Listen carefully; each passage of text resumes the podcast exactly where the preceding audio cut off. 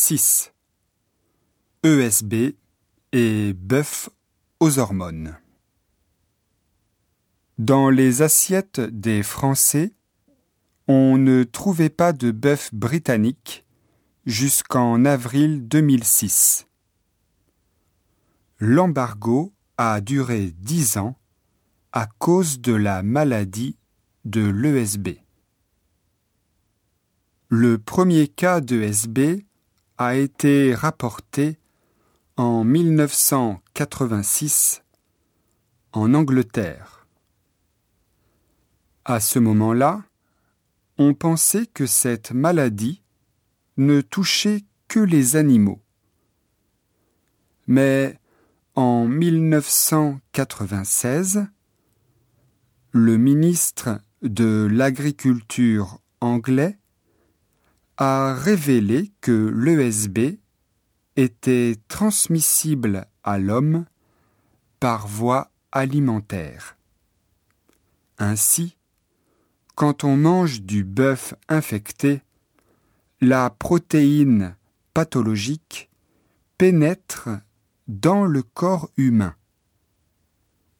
Elle affecterait ensuite les protéines saines du cerveau, puis causerait la maladie de Creutzfeldt-Jacob.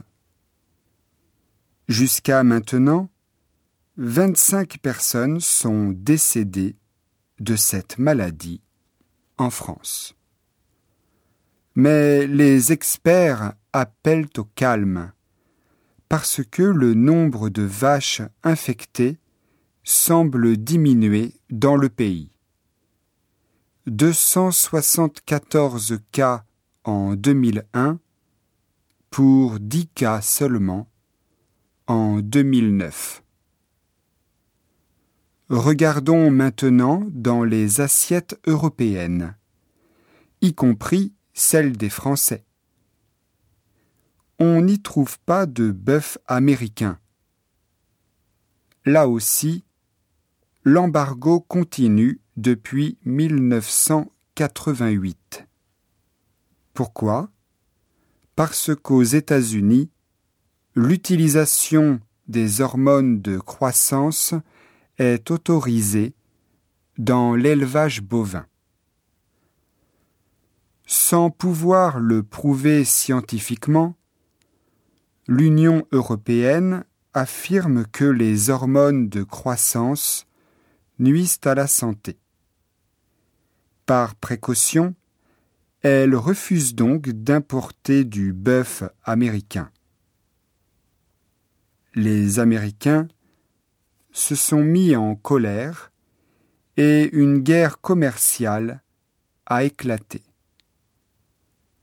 En 1999, les États-Unis ont obtenu une autorisation de l'OMC.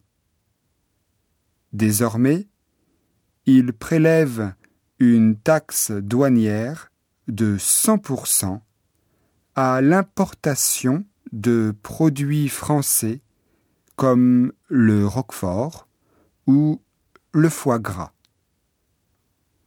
En 2009, un compromis a enfin été trouvé entre l'Union européenne et les États-Unis.